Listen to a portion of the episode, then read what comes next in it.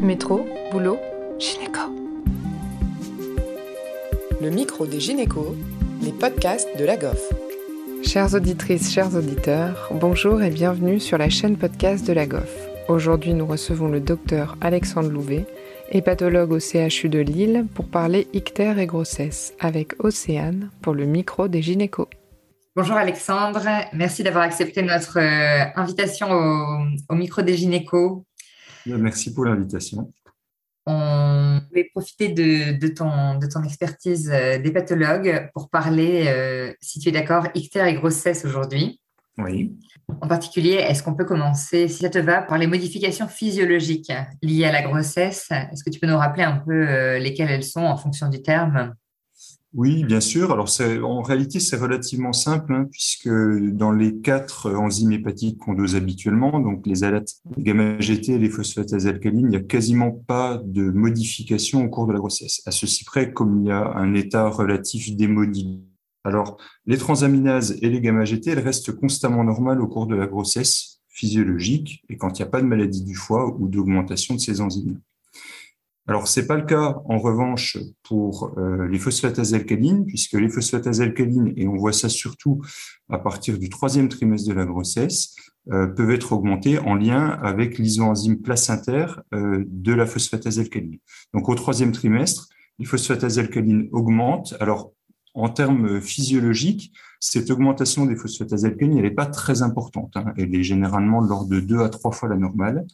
Il est éventuellement possible de faire un dosage d'isoenzyme quand on a un doute, mais c'est vrai qu'il n'y a quasiment jamais de maladie du foie qui ne se traduit que par une augmentation des phosphatases alcalines. Donc sur le bilan hépatique euh, classique, je dirais c'est relativement simple. Et l'autre point, puisque on va parler un petit peu d'ictère, c'est que la bilirubine, elle n'est pas modifiée non plus, elle n'est pas augmentée du tout pendant la grossesse euh, physiologique.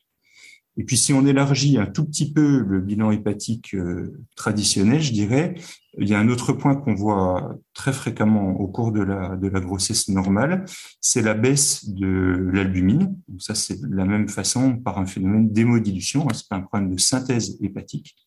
Et bien entendu, euh, hors euh, maladie de la coagulation, les différents euh, paramètres de coagulation, taux de prothrombine, TCA, etc., sont normaux, ne sont pas modifiés. La synthèse hépatique des facteurs de coagulation n'est pas modifiée. Donc, si on veut faire simple, au cours d'une grossesse normale, il n'y a pas d'augmentation d'aucun des paramètres du bilan hépatique, à l'exception des phosphatases alcalines, surtout au troisième trimestre. D'accord. Et concernant les anomalies du bilan hépatique, est-ce que tu as des astuces, des arbres euh, diagnostiques euh, en tête à nous communiquer?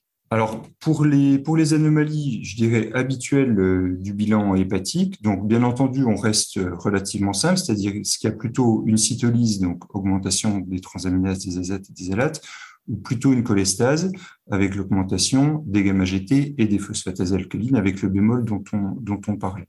Il y a également un outil qui est utile euh, pour essayer de mieux comprendre les phénomènes de cholestase au cours de la grossesse, c'est le dosage des acides biliaires.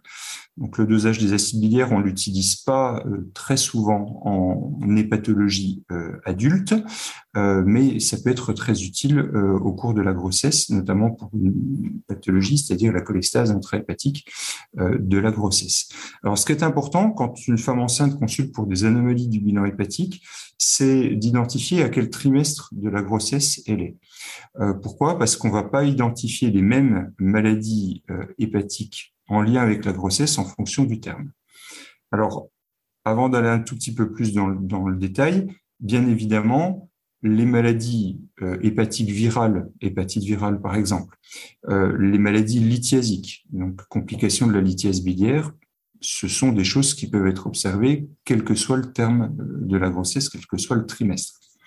Mais c'est vrai que quand on regarde un petit peu plus spécifiquement les anomalies qui sont propres à la grossesse, Bon, il y en a essentiellement trois. Je mets de côté évidemment la prééclampsie et l'éclampsie, mais sur les maladies qui donnent des vraies anomalies importantes du bilan hépatique sans autres euh, anomalies, euh, notamment des plaquettes, au premier trimestre, ce qu'on observe, c'est l'hyperémésis gravidarum. On ne le voit généralement jamais au deuxième et au troisième trimestre de la grossesse. Inversement, au deuxième et au troisième trimestre de la grossesse, c'est là où on observe le plus souvent la cholestase intrahépatique de la grossesse, surtout au troisième trimestre d'ailleurs, et la stéatose aiguë gravidique qu'on observe en fait qu'en toute fin de grossesse. Donc savoir si la femme enceinte est au premier, au deuxième ou au troisième trimestre de la grossesse, c'est évidemment très important euh, pour pouvoir identifier euh, les causes les plus fréquentes. Une stéatose aiguë gravidique, par exemple, ne se déclenchera jamais au premier trimestre de la grossesse. Et en cas de symptômes évocateurs, il faudra évidemment aller rechercher d'autres causes. Et bien entendu aussi, euh, un certain nombre de maladies, notamment virales, peuvent être plus graves au cours de la grossesse. Alors, ce qui est très habituel, même si Dieu merci, c'est peu fréquent euh, en France et en Europe, c'est des formes plus graves d'hépatite virale aiguë E.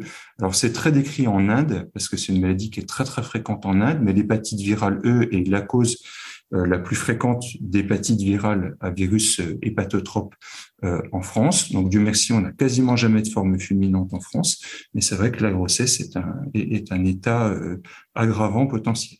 De manière générale, à quel moment il faut indiquer les sérologies des hépatites si on a un diagnostic différentiel en tête, par exemple l'hyperémésis euh, au premier trimestre ou la cholestase au troisième? Est-ce que c'est l'évolution inhabituelle ou, ou est-ce qu'à partir d'un certain seuil euh, de... C'est ça. Alors, quand on, évoque la possibilité d'une éventuelle hépatite virale surajoutée, hein, qu'elle soit une hépatite euh, d'origine autochtone ou au, retour d'un éventuel pays euh, d'endémie un petit peu plus important, je mets de côté évidemment les sérologies habituelles de la grossesse. Je pense évidemment à l'hépatite B. Hein. Mais quand on suspecte une hépatite virale aiguë, c'est plutôt le profil biologique en réalité qui va nous faire dire là, ça ressemble pas à un phénomène de type cholestase de la grossesse, par exemple. Euh, au cours de la cholestase gravidique, les perturbations biologiques hépatiques sont euh, relativement douces en termes d'anomalies, c'est-à-dire ça va évoluer sur plusieurs jours, voire plusieurs semaines. À l'occasion d'une hépatite virale aiguë, on a souvent un pic cytolytique qui est relativement important, hein, qui peut monter à 500, 600, 800, 1000, davantage. Et euh, ce pic cytolytique, il va, être beaucoup plus resserré euh, dans le temps. Donc, on verra en l'espace d'une semaine une augmentation et une diminution assez importante euh, des transaminases.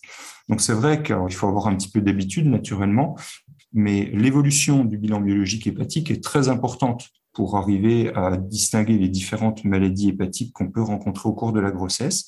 Et assez souvent, d'ailleurs, si vous êtes amené à demander un avis spécialisé à un hépatogastroentérologue, il vous demandera depuis quand les anomalies biologiques hépatiques existent et est-ce qu'on a plusieurs bilans euh, de contrôle qui permettent euh, d'apprécier un petit peu la cinétique. On n'évoquera pas du tout, du tout euh, les mêmes, les mêmes problèmes hépatiques si les anomalies durent pour, pendant 48-72 heures ou si au contraire ça persiste pendant une quinzaine de jours. L'autre point pour compléter, alors ça, je, sais que c'est un examen que vous faites évidemment très très souvent, mais il faut avoir l'échographie hépatique euh, très très facile, hein. c'est-à-dire à partir du moment où il y a une anomalie du bilan hépatique qu'on comprend pas, qui a l'air de persister, et qui est associé ou non à des symptômes cliniques, il faut vraiment proposer une échographie hépatique euh, rapide. C'est extrêmement utile, euh, notamment pour la maladie lithiasique euh, biliaire. Hein. Ça, ça rend vraiment d'excellents, d'excellents services et, et, ça permet également de rechercher une maladie du foie qui existerait depuis plus longtemps, parce qu'on n'en a pas parlé, mais parfois on identifie au cours de la grossesse une anomalie du foie qui était là bien avant. Parfois, on entend parler des sels biliaires. Il y a une différence entre les acides biliaires et les sels biliaires, c'est ça? Le, dosage, en réalité, c'est la même chose. Hein. C'est simplement une histoire de, de euh, d'état euh, acido-basique, hein. mais quand on prescrit sel biliaire ou acide biliaire, en réalité, c'est la même chose.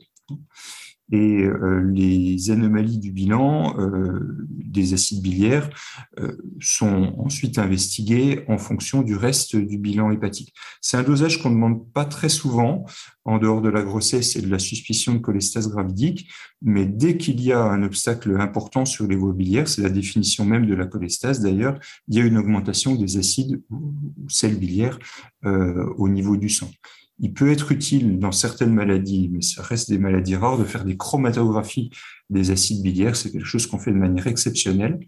Et puisque tu parles des, acides biliaires, il y a un point qui est important, c'est que l'acide urso désoxycholique, qu'on donne justement pour la prise en charge d'un certain nombre de cholestases en particulier la cholestase intrahépatique gravidique, mais on l'utilise aussi pour des, un certain nombre de maladies biliaires, notamment inflammatoires, eh bien, cet acide urso-désoxycholique, c'est un acide biliaire.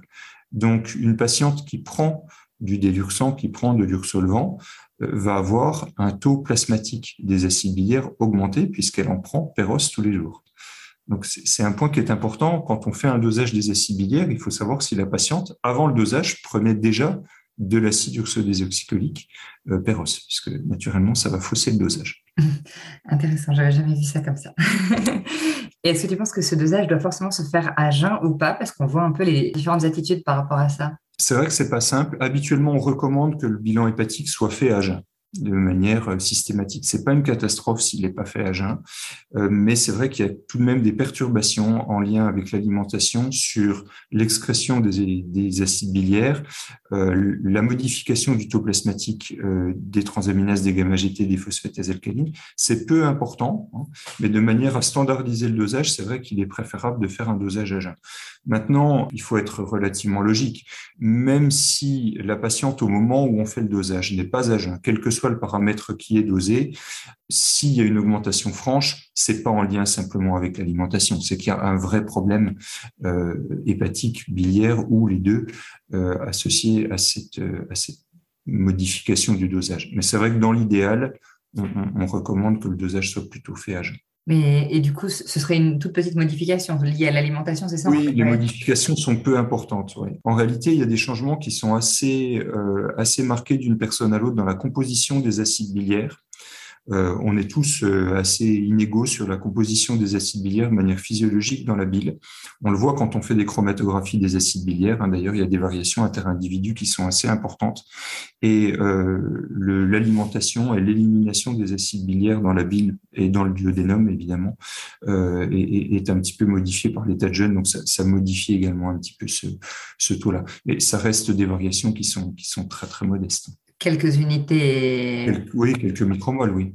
Super. Est-ce que tu serais d'accord pour nous dire maintenant un mot sur la stéatose hépatique gravidique, euh, notamment comment, comment, la diagnostiquer, euh, quand y penser?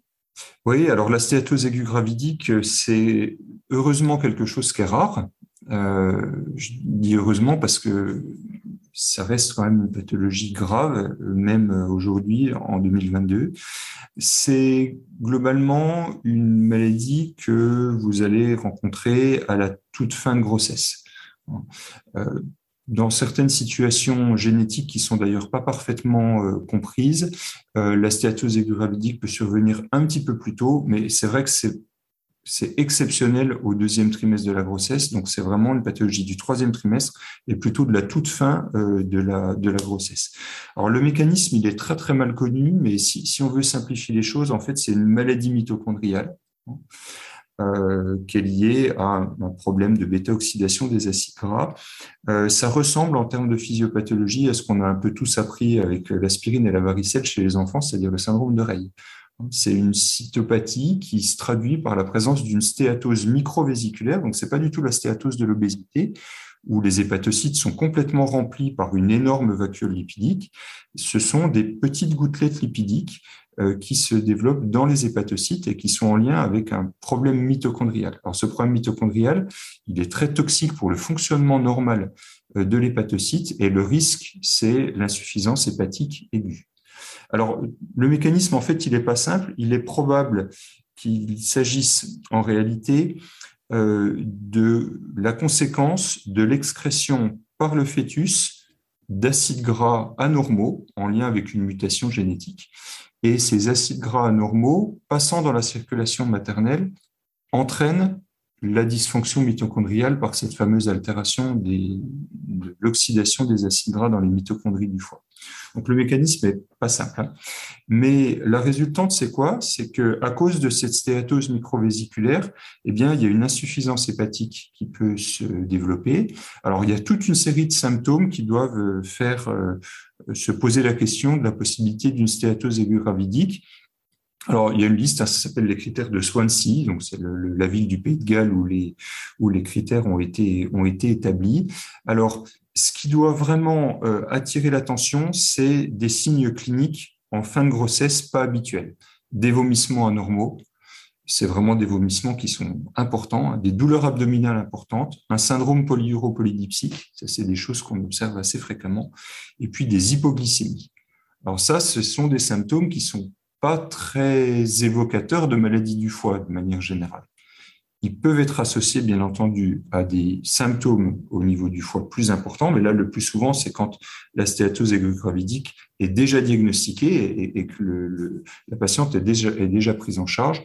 Et c'est euh, en pratique un ictère et euh, une encéphalopathie hépatique. Alors, ce qu'on observe au niveau du bilan, généralement, c'est donc un bilan hépatique qui est perturbé. Hein. Il y a souvent donc puisqu'il s'agit d'une insuffisance hépatique aiguë, euh, une altération des facteurs de coagulation. Il y a bien entendu une augmentation des transaminases, mais qui n'est pas si importante que ça. Hein. C'est de l'ordre de quelques centaines, 1000, 2000. C'est pas forcément une cytolyse à 30 000, 50 000, comme on peut voir dans certaines formes extrêmement sévères d'hépatite euh, aiguë, par exemple euh, l'hépatite euh, à l'herpès, hein, qui peut donner en effet des fois des, tableaux un petit peu catastrophiques comme ça. Mais là, il s'agit en effet plutôt de, d'anomalies du bilan du foie qui certes sont présentes, mais c'est les symptômes cliniques en fait qui nous inquiètent. La patiente a soif, elle a mal au ventre, elle vomit. C'est vraiment les signes auxquels il faut, il faut penser. Et dans ces cas-là, euh, bien entendu, l'hospitalisation, elle est indispensable pour faire le diagnostic. Hein. Il vaut mieux hospitaliser à tort une patiente qui est suspecte d'avoir une stéatose aiguë gravidique plutôt que de gérer euh, les choses en, en, ambulatoire. Euh, les tests diagnostiques sont assez simples.